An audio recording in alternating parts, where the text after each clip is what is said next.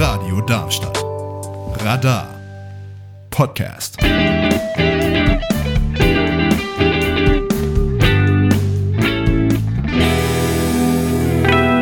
Ihr hört noch immer ganz schön queer auf Radio Darmstadt via UKW 103,4 MHz von Juli bis Dezember per DRB Plus oder im weltweiten Stream unter live.radiodarmstadt.de. Bereits in meiner ersten Sendung sagte ich, dass ich Radio mache, weil ich denke, dass ich eigentlich gar nichts weiß, aber das Privileg habe, mir Gäste einzuladen, die umso mehr wissen. Daher freue ich mich, Luca am anderen Ende der Leitung begrüßen zu dürfen. Luca, wo ist denn dieses andere Ende der Leitung? Hi, äh, ich sitze gerade in München. Also ich komme auch aus München. Und der Grund, weswegen ich dich hier in die Sendung eingeladen habe, gefragt habe, ob du Interesse hast, hier in die Sendung zu kommen, ist ein Instagram-Post, fünf Dinge, mit denen du Transpersonen unterstützen kannst. Und da heißt es dann direkt, gib Trans-Themen eine Stimme. Und weil ich viel lieber mit Menschen als über Menschen spreche, habe ich dich hier in die Sendung eingeladen. Deswegen freue ich mich umso mehr, dass du so offen bist, mit mir darüber zu sprechen. Wie bezeichnest du dich denn selbst? Es geistern ja verschiedene Begriffe darum. Zum Beispiel äh, transsexuell, transgender, transgeschlechtlich, trans mit Sternchen, transident, queer, junge Mann. Was ist für dich das Richtige? Womit fühlst du dich am wohlsten? Also ich sag mal so, äh, in erster Linie bezeichne ich mich äh, ganz einfach als Mann.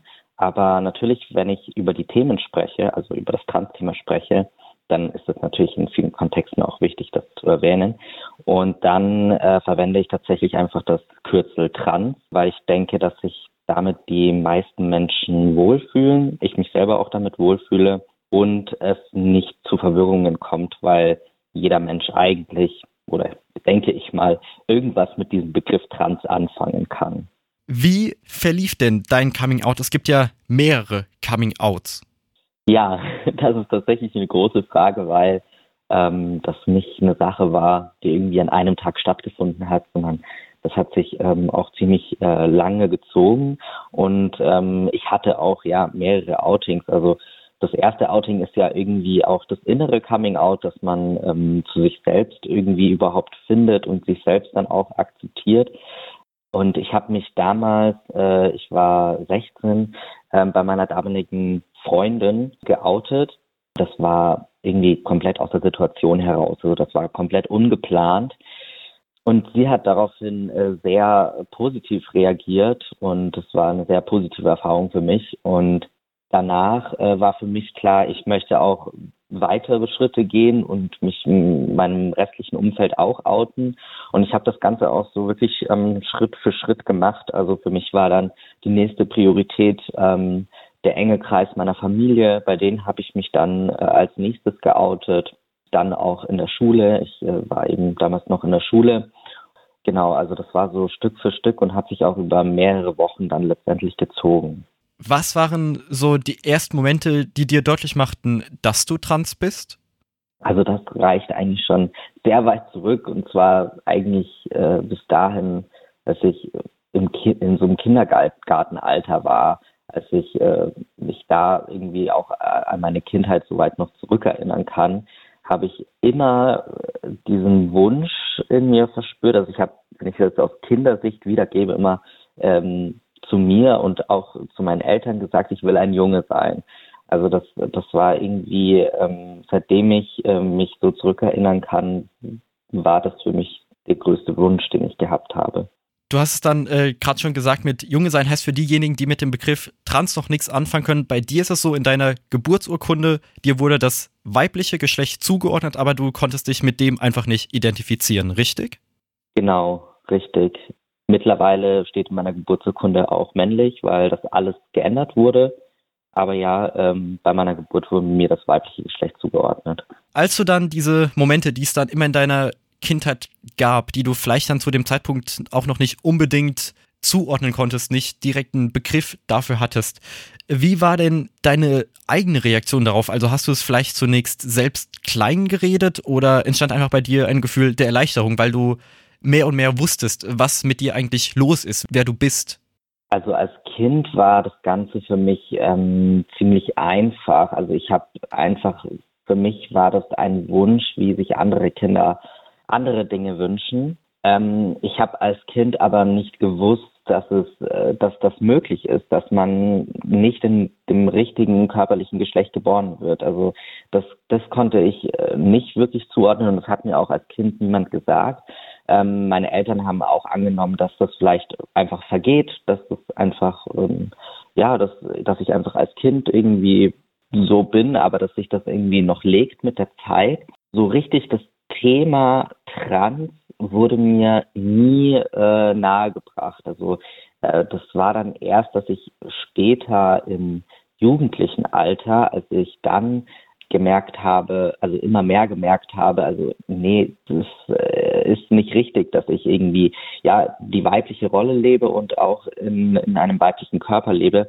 Und dann habe ich mich erst wieder mehr damit auseinandergesetzt und habe dann auch später erst nach meinem Coming Out tatsächlich mich viel mehr mit dem Thema auch befasst.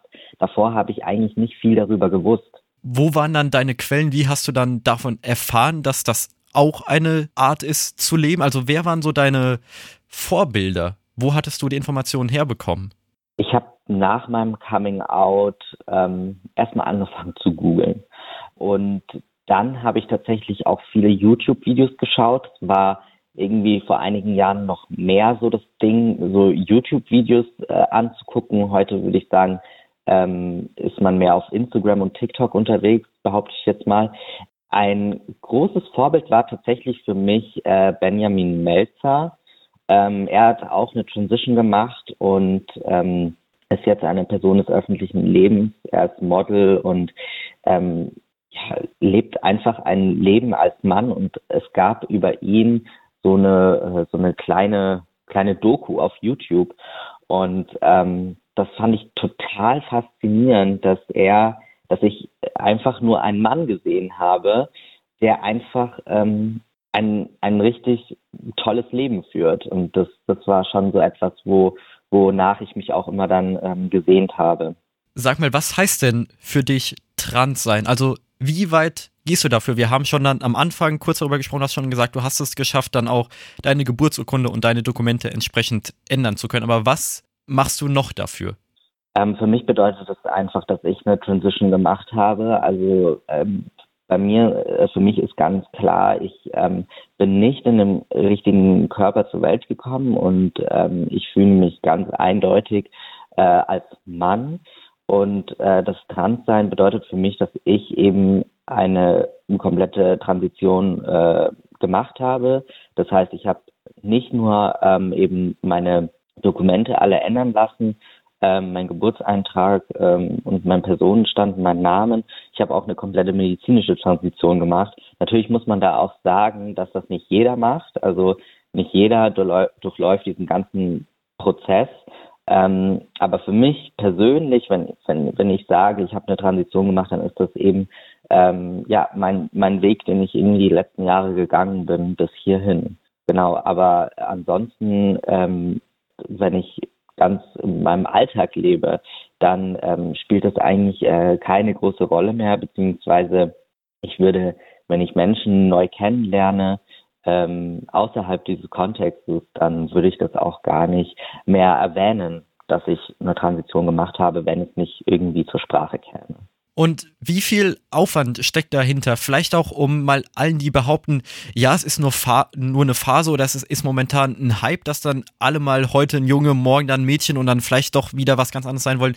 Was musstest du da alles für Zeit und Mühen rein investieren, damit du jetzt so leben kannst, wie du lebst? Unglaublich viel. Das kann ich schon mal vorweg sagen. Unglaublich viel. Es waren sehr, sehr viele Jahre. Also ungefähr fünf Jahre habe ich mit meiner Transition äh, verbracht, dass ich äh, jetzt so das Leben leben kann, wie ich es heute lebe.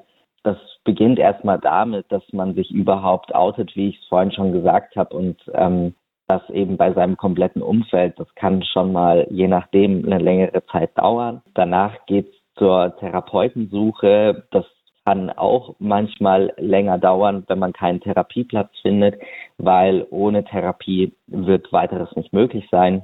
Man muss dann eben äh, gewisse Therapiestunden machen und ähm, ganz viele Anträge stellen. Man muss erstmal überhaupt beim Amtsgericht beantragen, dass man seinen Personenstand und seinen Namen ändern möchte. Dafür braucht es dann zwei unabhängige äh, Gutachten und für die ganzen körperlichen Angleichungen ähm, geht man nicht einfach zum Arzt und macht es mal oder so, sondern man braucht eine Indikationsstellung von ähm, einem Therapeuten, Therapeutin oder auch einem Psychiater, Psychiaterin, die das überhaupt machen dürfen. Das darf nicht jeder, da braucht man gewisse Qualifikationen. Und äh, ja, mit diesem Indikationsschreiben kann man das dann bei seiner Krankenkasse beantragen. Man muss zu Vorgesprächen gehen bei bei, bei einem Operateur, einer Operateurin. Und die Krankenkasse muss das überhaupt dann erstmal bewilligen. Da gibt es dann auch gewisse Vorgaben, die man erfüllen muss. Und erst mit einer ähm, ja, Kostenzusage der Krankenkasse dann letztendlich auch kann man überhaupt einen Operationstermin vereinbaren für die allererste OP. Also ich glaube, man hört schon raus, es ist sehr viel, es ist auch ein großer bürokratischer Aufwand und es ist auch mit sehr viel Warten ähm, verbunden. Warum Therapie? Du hast den Begriff erwähnt, dass du dann äh, da zur Therapie, äh, zum Therapeuten musstest, aber warum ist das überhaupt notwendig? Was passiert da? Es ist so, dass Transidentität, sage ich jetzt mal, immer noch ähm, eine Diagnosestellung ist. Also man, es ist eine Diagnose, die man überhaupt haben muss. Anderenfalls würde die Krankenkasse das Ganze nicht bezahlen. Also das ist schon eine Voraussetzung, dass die Diagnose trans gestellt wird, dass man dann eben auch medizinische Angleichungen machen kann.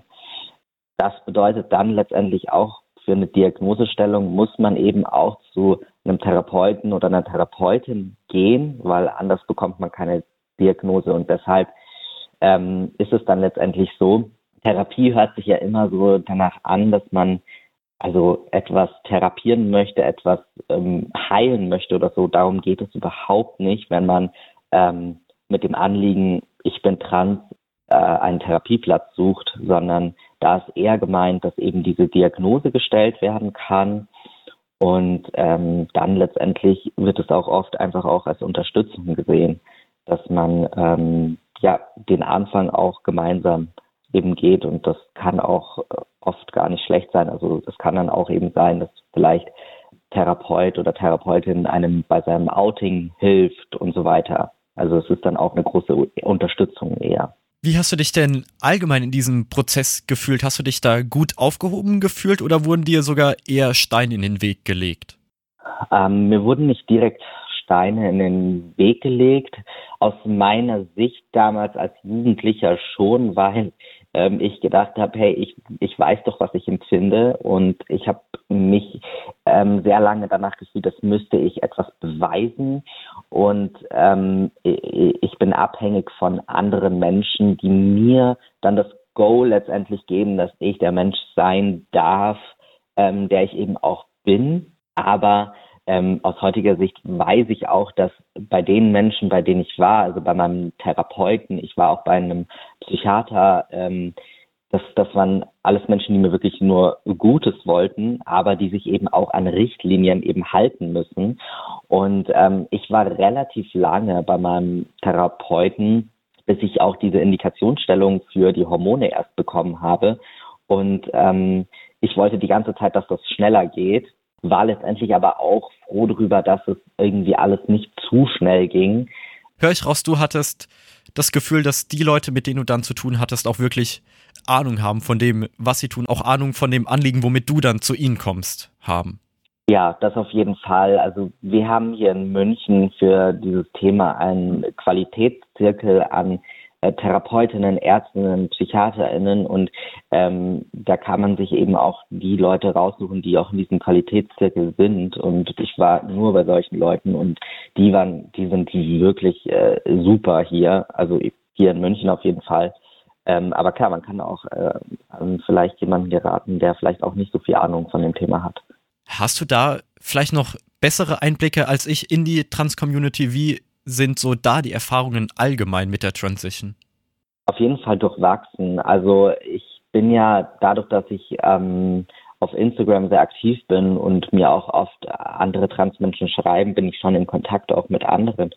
Ähm, und da äh, höre ich vieles. Also ähm, da habe ich aber auch schon oft gehört, dass äh, jemand bei einem Therapeuten, Therapeutin war, die äh, die Person irgendwie total gebremst hat in dem Weg oder eben nicht unterstützt hat äh, oder das Ganze ausreden wollte. Also da sind die Erfahrungen schon ähm, sehr verschieden. Ja. Jetzt muss ich dich fragen, ob das stimmt. Ich habe gehört, dass die Fragen, die ja teilweise bei diesen äh, Therapiesitzungen gestellt werden, dann doch sehr extrem und sehr intim sind. Was kannst du darüber sagen, was so deine Einschätzung davon ist? Also ich kann ja ähm, aus meiner persönlichen Erfahrung sprechen. Ähm, in den Therapiesitzungen würde ich sagen, sind die Fragen ganz normal. Ähm, es ist klar, dass man auch über ähm, auch über Sexualität spricht, weil man auch über Geschlecht spricht. Also das hängt ja auch irgendwo miteinander zusammen. Aber dabei geht es eher um diese ähm, psychiatrischen Gutachten, die gemacht werden ähm, für die Vornamens- und Personenstandsänderung, also für das ganze Rechtliche. Ähm, bei diesen Gutachten ist es anscheinend oft so, und die Erfahrung habe ich selber auch gemacht, dass da sehr intime Fragen gestellt werden. Also ich erinnere mich noch, ich musste diverse Fragebögen ausfüllen. Das sind ja dann einfach Fragebögen, die schon vorher existieren. Also da ist dann vielleicht nicht der Therapeut oder die Therapeutin daran schuld, dass diese Fragen gestellt werden, sondern das sind einfach ähm, so gewisse Fragebögen. Und da wurden mir auch sehr fragliche und seltsame Fragen gestellt, ähm, wie zum Beispiel, welche Unterwäsche trägst du beim Masturbieren? Hm? Und ähm, das würde ich schon auch als etwas übergriffig erachten. Ich habe auch, ich erinnere mich da ganz genau daran, überhaupt nicht verstanden, warum ich diese Frage ähm, jetzt überhaupt beantworten muss. Und ich denke, da reicht irgendwie der eigene äh, gesunde Menschenverstand, dass diese Frage irgendwie nicht zur Sache tut, wenn es um dieses Thema geht. Heißt, du kannst dir das auch jetzt äh, noch immer nicht erklären, wieso diese Frage da in dem Fragebogen ist? Ich glaube nicht, dass die Frage irgendwie ausschlaggebend ist, ob man jetzt äh, dann wirklich trans ist oder nicht. Du hast es vorhin dann äh, schon kurz erwähnt und anders wäre ich ja auch gar nicht auf dich aufmerksam geworden, aber trotzdem die Frage, wie offen gehst du denn mit deinem Transsein um? Also kennen all deine Freunde deine Geschichte? Ähm, das kommt ganz drauf an. Also die Freunde, die mir sehr nahe stehen, die wissen, dass ich eine Transition gemacht habe und die wissen auch einiges.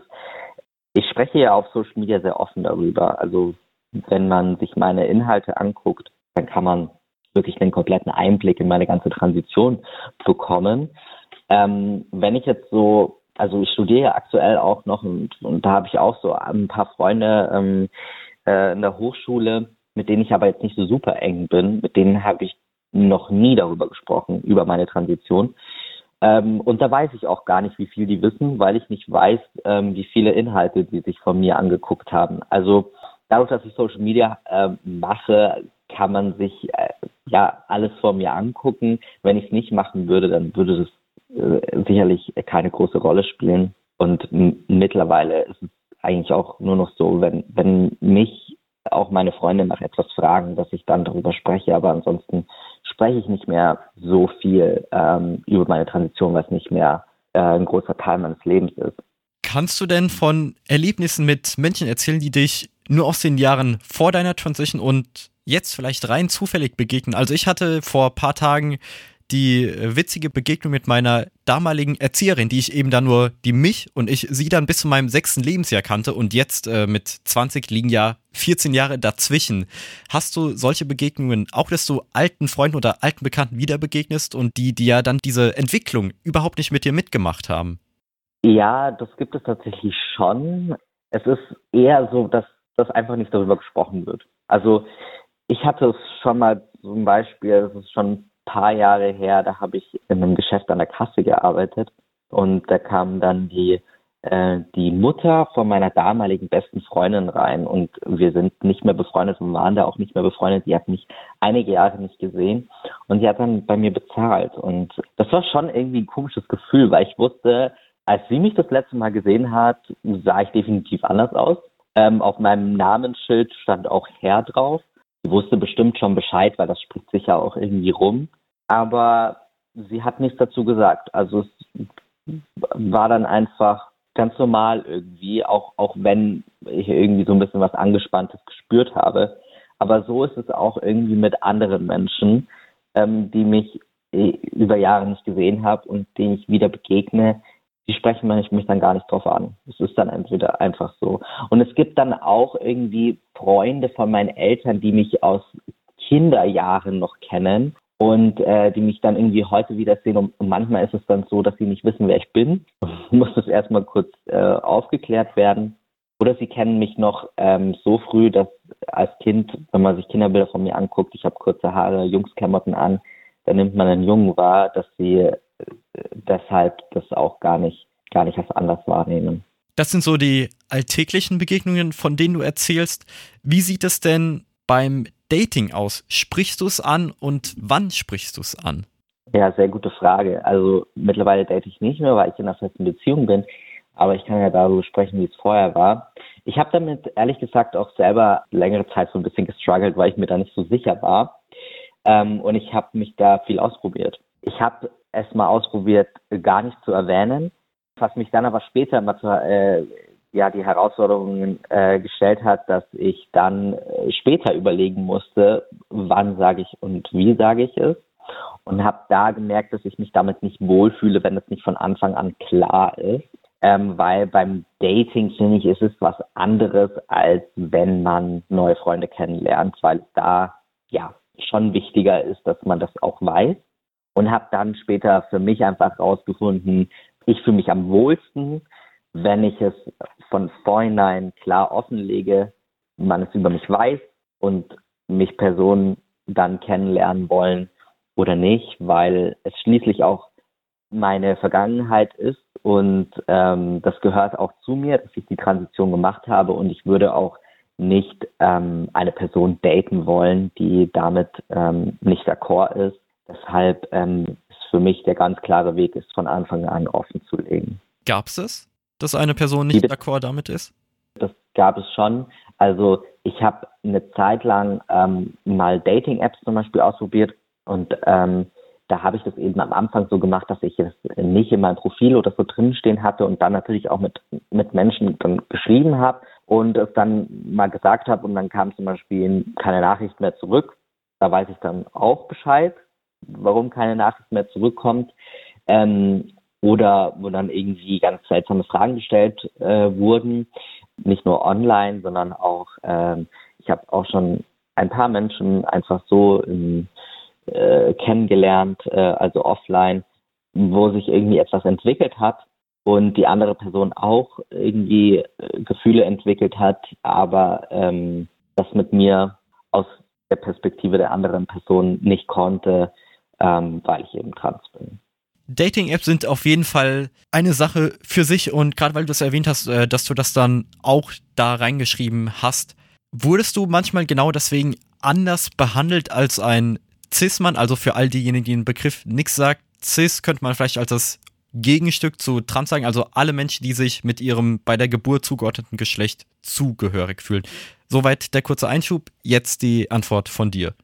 Anders behandelt weiß ich jetzt nicht genau. Also es ist eher so, ähm, ich habe dann für mich entschieden, dass ich das in mein Profil reinschreiben will. Und als ich das dann in mein Profil reingeschrieben habe, dann hatte ich wesentlich, also wirklich wesentlich weniger Matches mit Personen gehabt. Das ist mir aufgefallen. Also ansonsten anders behandelt, weiß ich jetzt ehrlich gesagt nicht. Also weniger, aber dafür vielleicht mehr qualitative Matches. Und jetzt hast du ja erzählt, spielt Dating ja keine Rolle mehr für dich. Was aber, was ich wissen will, ob das eine Rolle für dich spielte, Safe Spaces. Hattest du in deiner Zeit, hast du jetzt noch Safe Spaces? Ähm, ja, ich habe schon auf jeden Fall Safe Spaces. Also ganz ehrlich, äh, erstmal mein Zuhause auf jeden Fall. Ähm, bei meinen Freunden und bei meiner Familie, da bin ich safe.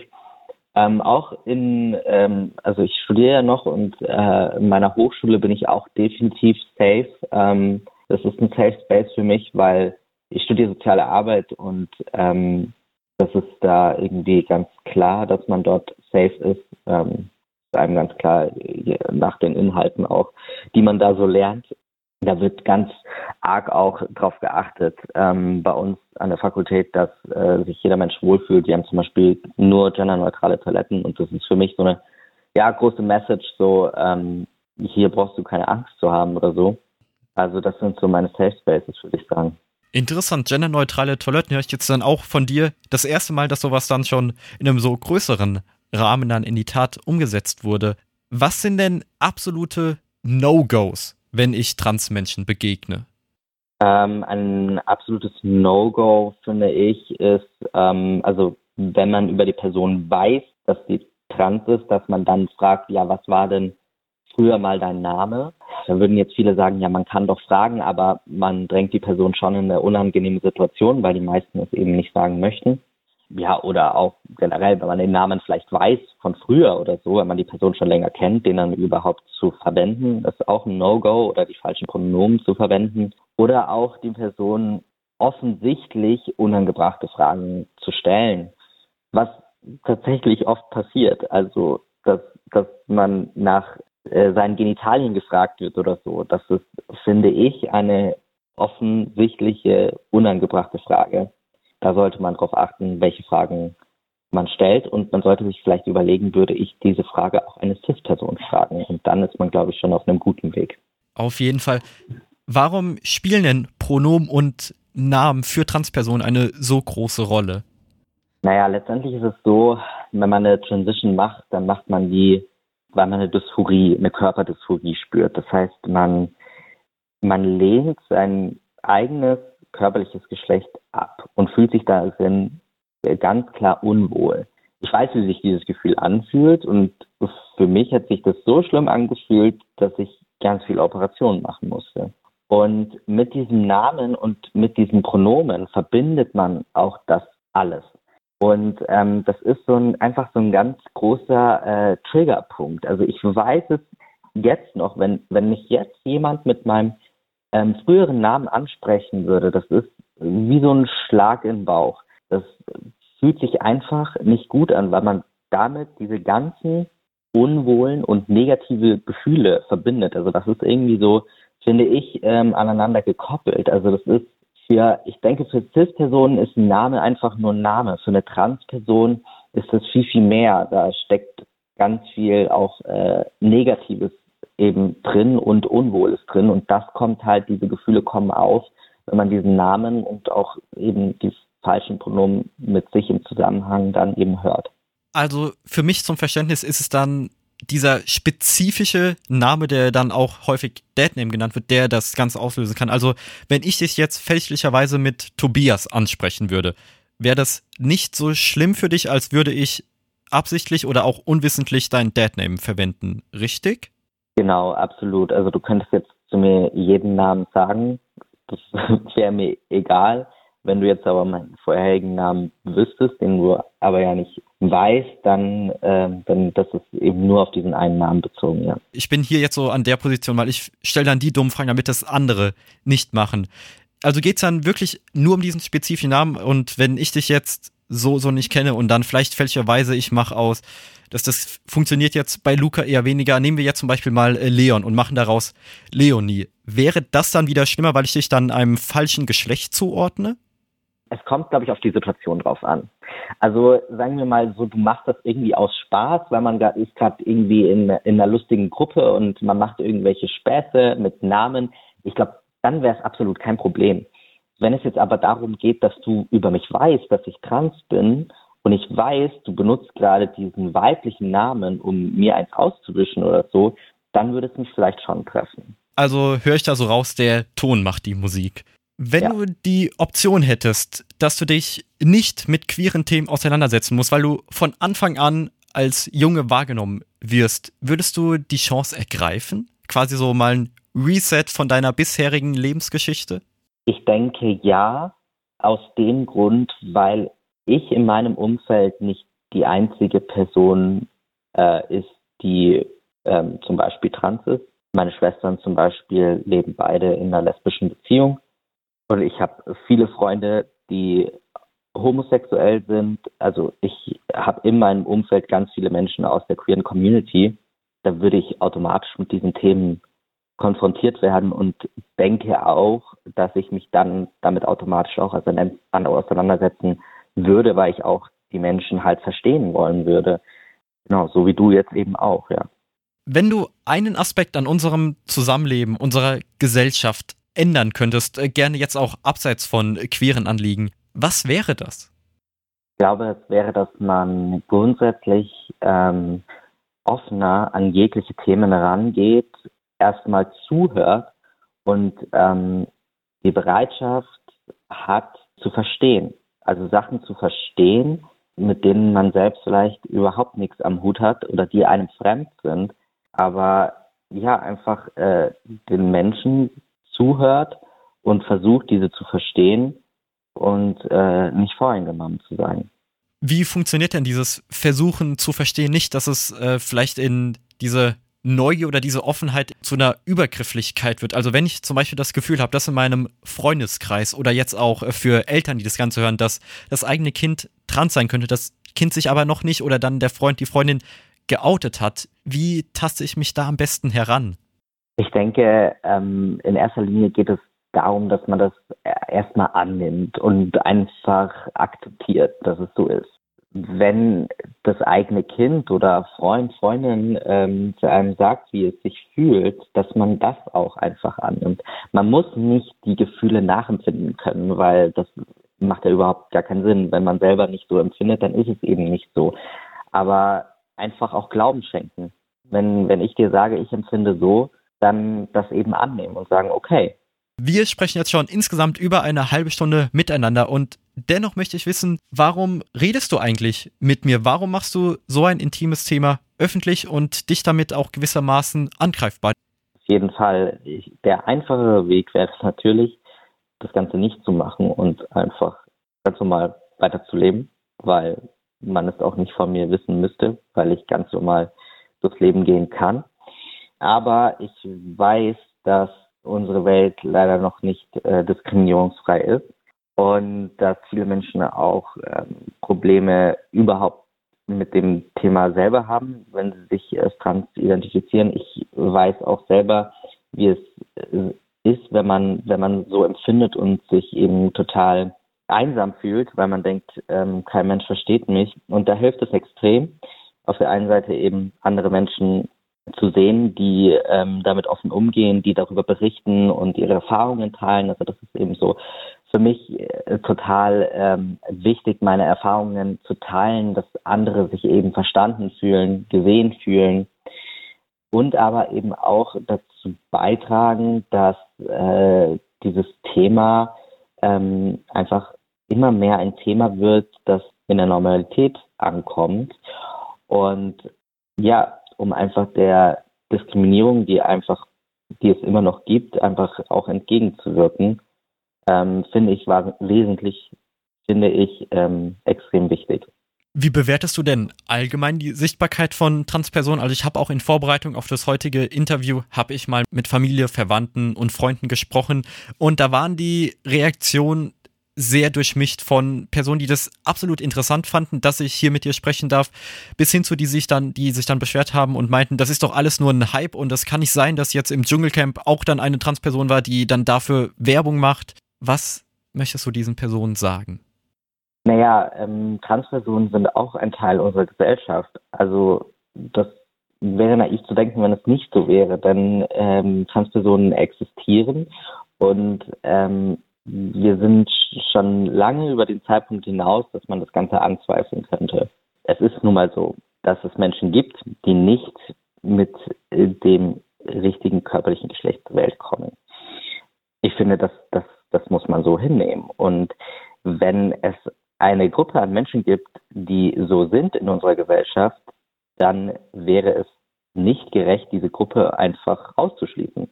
Deshalb ist es wichtig, auch ähm, Lebensrealitäten abzubilden und zu zeigen, hey, es gibt auch Menschen, deren Leben sieht so aus. Schönes Schlusswort. Vielen Dank, Luca, für deine Offenheit, hier mit mir zu sprechen. Ja, vielen Dank dir.